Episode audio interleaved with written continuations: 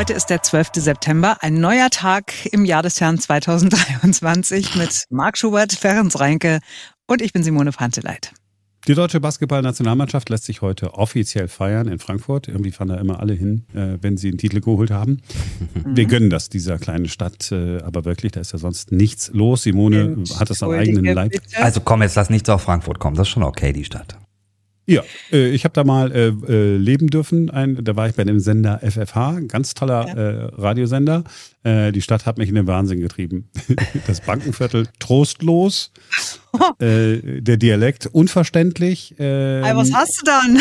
Oh Gott. Ich komm daher, ich bin da geboren worden. I love it. Ach komm, aber die aber sind nett und Ach, ja, die, also die Basketballer auch. haben jedenfalls mit Frankfurt eigentlich auch nichts am Hut. Aber der Sponsor ING hat da die Firmenzentrale.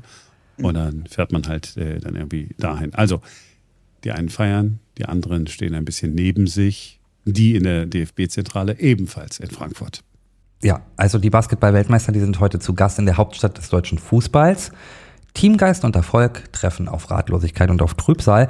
Dass der DFB ausgerechnet während der letzten Minuten des WM-Finales beim Basketball die Entlassung von Hansi Flick bekannt gibt, das war ja so eine Art Symbol. Das hat Spott ausgelöst, Verachtung und auch Wut gegeben auf den DFB, der nicht die Größe hatte, erfolgreichen Sportlern ja mal wenigstens für ein paar Stunden den Vortritt zu lassen.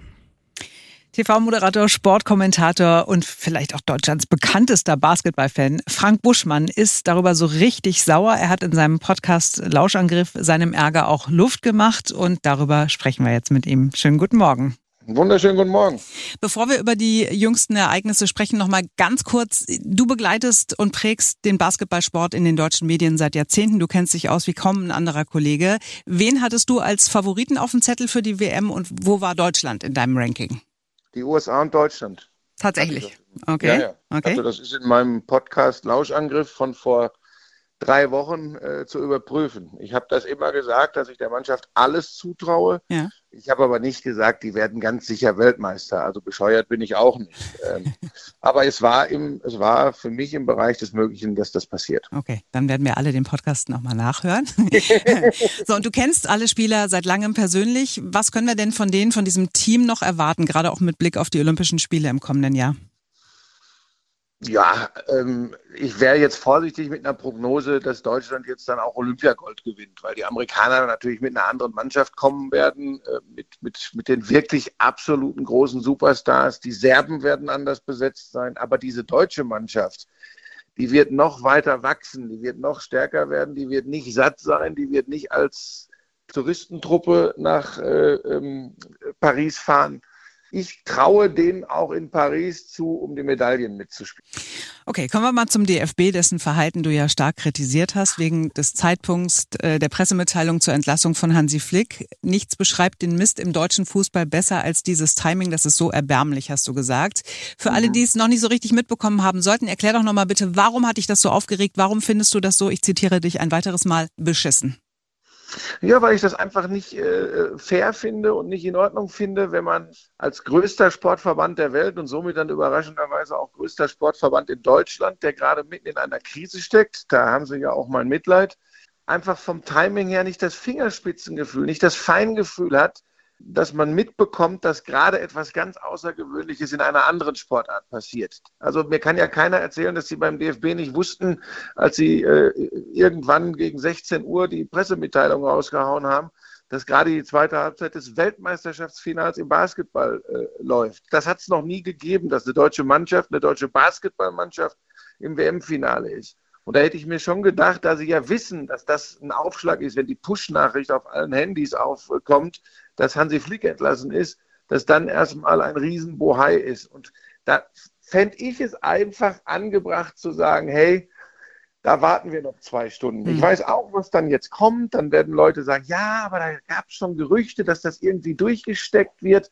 Dann lass es verdammt nochmal durchgesteckt werden und zeig Größe, warte ein bisschen und gönn den Basketballern diesen Moment. Und warum mich das so aufregt, ist folgendes.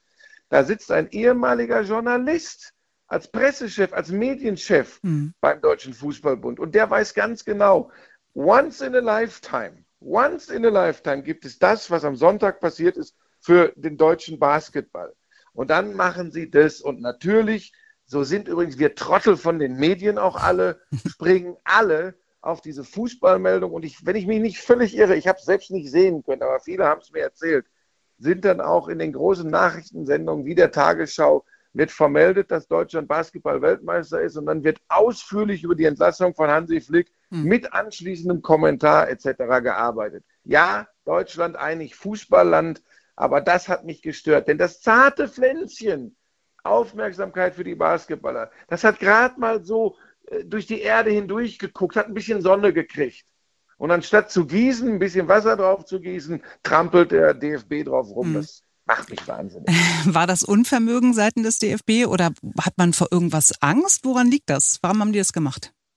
Ähm, ich glaube, dass das überhaupt keine Absicht ist. Das, das muss ich wirklich sagen. Das ist nicht, die, die haben ja nicht gesagt, wir hauen jetzt die Meldung aus und nehmen damit den Basketball an Öffentlichkeit. Das wäre ja mhm. völliger Schwachsinn. Ja. Also das unterstelle ich auch niemandem. Nein, das ist diese Ignoranz. Das ist diese Ignoranz und dieses Selbstverständnis, wir sind der Nabel der Sportwelt in Deutschland. Genau das, was wir seit über zehn Jahren rund um die deutsche Fußballnationalmannschaft beobachten können. Wir, wir, wir, wir, wir, die Mannschaft, die Mannschaft, die Mannschaft. Und das Ergebnis, und damit meine ich nicht, wie sie, wenn man es den Fußballspielen nennen will, äh, wie sie momentan auf dem Rasen auftreten. Nein, das, mich regt ja vielmehr das ganze Bohai drumherum auf. Ich bin ja an einem Punkt angelangt, wo mir die Spieler, und das ist das Schlimmste, was man sagen kann übrigens, die Spieler tun mir leid, der deutschen Fußballnationalmannschaft. Das Drumherum, das ist die Wurzel allen Übels. Ja, und das drumherum, also wenn der DFB so weitermacht in der Kommunikation, dann müssten sie eigentlich konsequenterweise heute beim Empfang der Basketballnationalmannschaft äh, gleichzeitig verkünden, wer neuer Bundestrainer wird, oder? Ja, aber dann fahre ich persönlich nach Frankfurt und äh, werde um äh, die Diskussion äh, bitten. Weil, äh, ja, sagen wir mal so, ähm, das glaube ich nicht, weil sie haben noch keinen. Noch ist keiner äh, an dem Punkt, dass er sich das antut. Nein, das ist jetzt auch zu gemein. Hm. Äh, nee, ich glaube, das werden sie nicht machen. Aber ja, das, das ist ein guter und zugleich sehr schlimmer Gedanke. Hm. Wir reden äh, gleich nochmal ausführlich über Basketball, aber ganz kurz noch Fußball. Es soll in drei Wochen ein neuer Bundestrainer vorgestellt werden. Rudi Völler will den Job nur für ein Spiel als äh, Zwischenlösung übernehmen. Wer Nachfolger werden soll, ist noch offen. Es sind äh, verschiedene Namen im Gespräch. Jürgen Klopp zum Beispiel, Julian Nagelsmann, Matthias Sammer, auch ex Ex-Hertha-Coach äh, Felix Magath hat gesagt, dass er sich äh, für einen geeigneten Kandidaten halten würde. Wen würdest du da gerne sehen?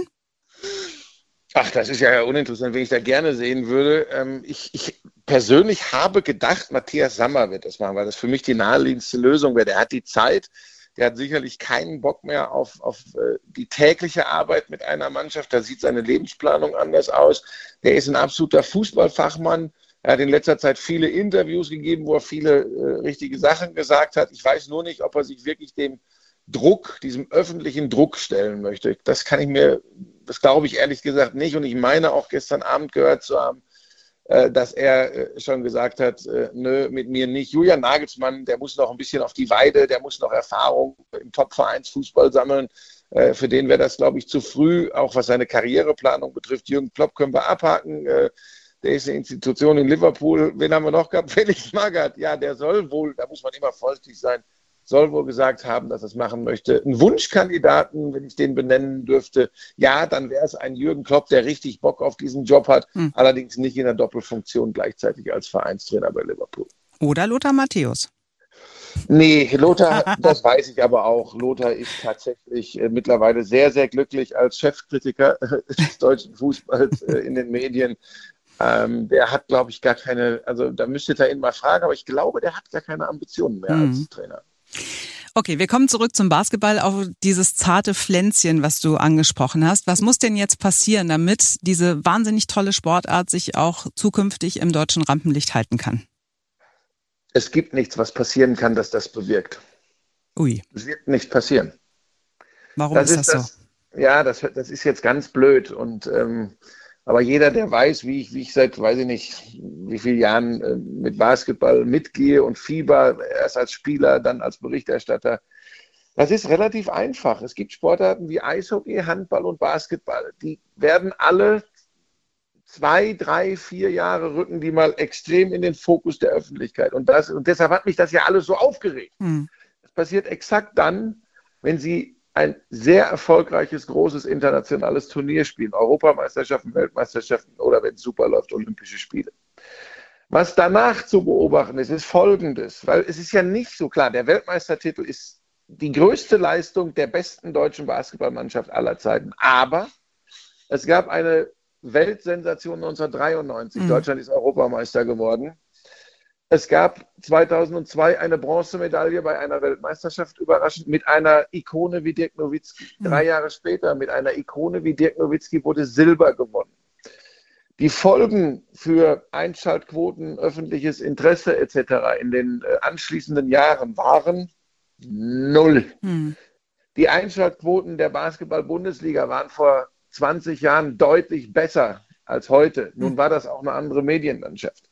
Das Interesse der deutschen Öffentlichkeit an Basketballspielen wie Göttingen gegen Ludwigsburg wird 0,0 steigen durch diesen WM-Titel. Das Einzige, was passieren kann, ist, dass durch diese geile Truppe, die eben nicht nur super Basketball spielt, sondern auch wirklich sich als tolle Mannschaft präsentiert hat, der Fokus mehr auf diese Nationalmannschaft geht und dass vielleicht ein paar Kinder, weil sie, weil sie, weil mal Millionen geguckt haben, äh, das Finale, mhm. dass ein paar Kinder mal wieder sagen, wo hängt eigentlich hier bei uns in Berlin äh, äh, Grunewald, äh, in Berlin Zehlendorf, in Berlin Neukölln, wo hängt hier eigentlich ein Basketballkorb? Mhm.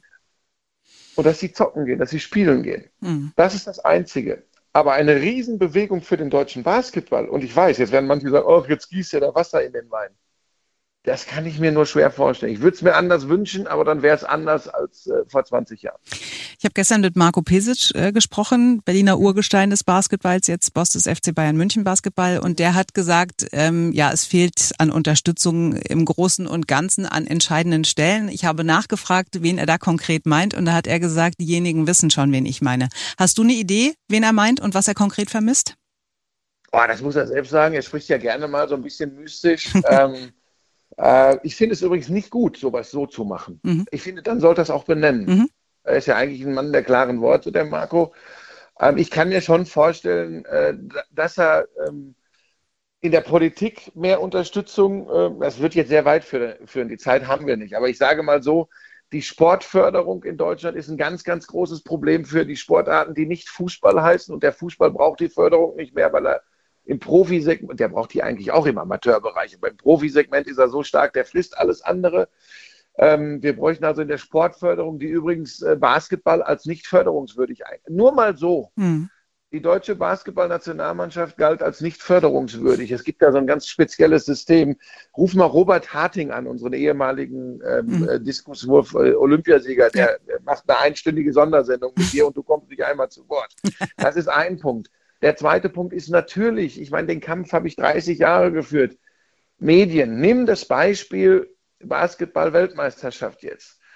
Ähm, wieder ist kein großer Sender ab einem gewissen früheren Punkt bereit, diese Spiele zu übertragen. Ich verstehe alle, ich verstehe alle Ansätze, dass man sagt, na ja, ähm, morgens um 10, mittags um 1 die deutschen Basketballer gegen Slowenien, wer soll das denn gucken? Hm. Es gibt aber Möglichkeiten, das zu machen. Und es wurde auch in diesem Jahr darüber diskutiert. Ähm, also ich weiß es vom Sender, für den ich arbeite, von RTL. Die ja. haben äh, gesagt, ah, sollen wir da nochmal draufgehen? Äh, ab Viertelfinale zumindest. Mhm. Ähm, das ist schwierig für einen Sender, der gerade ein Riesenprojekt vor der Brust hat, das übrigens auch dann am Tag des Endspiels stattfindet mit der NFL da ist einfach, sind personelle Ressourcen erschöpft. Das hat aber letztes Jahr funktioniert bei der Europameisterschaft. Das hätte vielleicht ein anderer Privatsender machen können. Jetzt kommen wir zum entscheidenden Punkt. Ich, ich, halte nichts davon, in der heutigen Medienlandschaft, die ganz anders funktioniert als früher, immer nach öffentlich-rechtlich zu schreien. Hm. Aber es gibt ja diesen vermeintlichen Auftrag. Ja. Der ist übrigens nicht jeden Sport zu übertragen, weil wenn sich sechs Millionen oder vier Millionen oder fünf Millionen das Basketballfinale angucken, sind es immer noch weit über 75 Millionen in Deutschland, die das nicht interessiert. Das darf man übrigens auch nie vergessen. Ja. Aber da denke ich schon, dass die etwas früher als zum Finale irgendein Konzept sich überlegen könnten, ähm, den Basketball zu fördern. Und das, glaube ich, stinkt dem Marco. Aber auf der anderen Seite weiß der Marco ganz genau, dass die Medienwelt sich verändert hat. Und er hat ja auch äh, sehr groß die, die übertragende Mannschaft da, die, die, die äh, Jungs und Mädels von Magenta Sport hat er gelobt. Es wirkt nur noch in Deutschland immer so, naja, das läuft auf einem der vielen Streaming-Dienste. Und warum sind die Leute von den Streaming-Diensten satt? Und jetzt wird es lustig und wir kommen zum Anfang des Gesprächs zurück. weil der Fußball alles frisst, weil mhm. Germania Groß-Flottbeck gegen Barfuß Bethlehem im Stream übertragen wird. Aber ein Europa League-Finale eher schwierig zu finden. Das ist das Problem. Barfuß Bethlehem gefällt mir sehr gut. So, zum Abschluss müssen wir einmal noch mal kurz über dich sprechen und Bushido und deinen Clinch mit ihm oder seinen Clinch mit dir. er hat dich kritisiert und als Wendehals bezeichnet, mhm. weil du erst gedacht hast, das wird nichts bei der WM, dann deine ja. Meinung angeblich geändert hast. Äh, mhm. Du sollst ihn daraufhin blockiert haben mit seinem Account ja. bei Social Media und er hat dir jetzt ein Ultimatum gestellt. Ich zitiere, ich werde sie so lange boykottieren, bis sie sich bei mir entschuldigen und mich wieder freischalten. Das ist ein Ultimatum, Herr Buschmann. und ja. er wünscht dir noch alles Gute, bleiben Sie gesund. Ja, nun, nun dein ähm, Statement dazu. Ja, ganz kurz. Ich habe ihm tatsächlich zurückgeschrieben. Also Punkt eins, als ich diese Nachricht äh, über, über Twitter oder X bekommen habe, äh, habe ich gedacht, das ist ein Fake-Account. So sah das tatsächlich aus. Und ähm, ich hatte dann auch ganz schnell ganz viele Leute, die, die eine Sprache gesprochen haben, so ein Slang. Ähm, Ausdrücke, die kannte ich. Da habe ich gedacht, jetzt bleib mir doch weg mit dem Zeug und habe blockiert. Dann schrieb mir ein Kumpel, hat mir den Auszug vom Videopodcast von Bushido geschickt und dann habe ich das tatsächlich, der hat das ja auch im Podcast, in seinem Podcast erzählt. Da habe ich gesagt, scheiße, das war wirklich Bushido. Dann habe ich mir das wirklich mal angehört und ich kann das ganz kurz aufklären. Ich habe, wie gesagt, schon vor der WM, Wochen vor der WM gesagt und auch immer während der WM, ich glaube, dass Deutschland alles holen kann. In der Halbzeit des Halbfinals gegen den USA habe ich einen Tweet abgesetzt. Was ein geiles Spiel. Ich fürchte nur, mit dieser Art und Weise werden am, am Ende die Amerikaner gewinnen. Ich gehe da jetzt nicht ins Detail, warum ich das gedacht habe. Dann habe ich jetzt Bushido geschrieben, habe ihn entblockt und habe ihm geschrieben, ähm, dass das durchaus passieren kann, wenn ein Sportreporter generell an eine Mannschaft glaubt, dass er in einzelnen Phasen des Turniers, in diesem Fall in einer Halbzeit eines Spiels gegen NBA-Stars, sagt, boah, auf die Art und Weise könnte es in die Hose gehen, dass das mit Wendehals nichts zu tun hätte. Und daraufhin hat er ähm, mir, äh, oder der, der Gemeinde, der Öffentlichkeit mitgeteilt, wir haben Care geschlossen, also wir haben Frieden geschlossen. Und dann habe ich nur noch gesagt, wir denken über eine gemeinsame, über einen gemeinsamen Song nach. Und er hat geschrieben, pünktlich zur Fußball-EM im eigenen Land nächstes Jahr. Und jetzt dreht Twitter komplett hohl. Großartige Geschichte.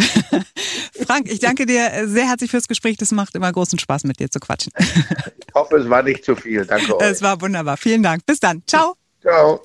Es ist eine Freude, Frank Buschmann zuzuhören. Ja, in der Tat, es ist unfassbar unterhaltsam.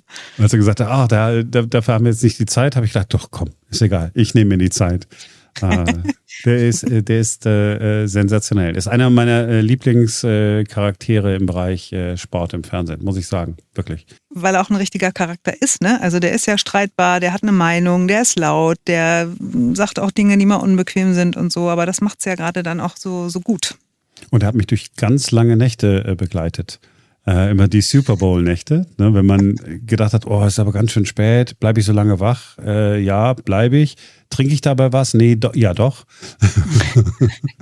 Und dann, äh, deswegen ist das für mich auch wie so eine Art Saufkumpan in der Nacht. Ah, okay. Das Interview machst nächstes Mal du. Aber dann äh, komplett nüchtern, denn du weißt ja, ich trinke nichts mehr. Ja, fragt sich, wie lange noch, aber ja. Ich weiß es. Du wirst ja nicht müde, es immer wieder zu betonen. Ja. Weil ich äh, einfach super finde, dass ich ein äh, leuchtendes Beispiel für euch sein kann. Und ich würde mir das umgekehrt auch mal wünschen, dass ihr mal. Irgendwann mal ein Beispiel an ihm nehmen. Ja, ja dass, ihr, dass, ihr, dass ihr mal, dass ihr, dass ihr, dass ihr mal vorangehen könntet. ähm, das lassen wir jetzt mal so ja. stehen. Das wir lassen so stehen. stehen genau. Das ist das Signal, dass irgendeiner von uns sagt, so, das war's für heute. Wir sind morgen wieder für euch da, denn dann ist wieder ein neuer Tag. Bis morgen. Tschüss.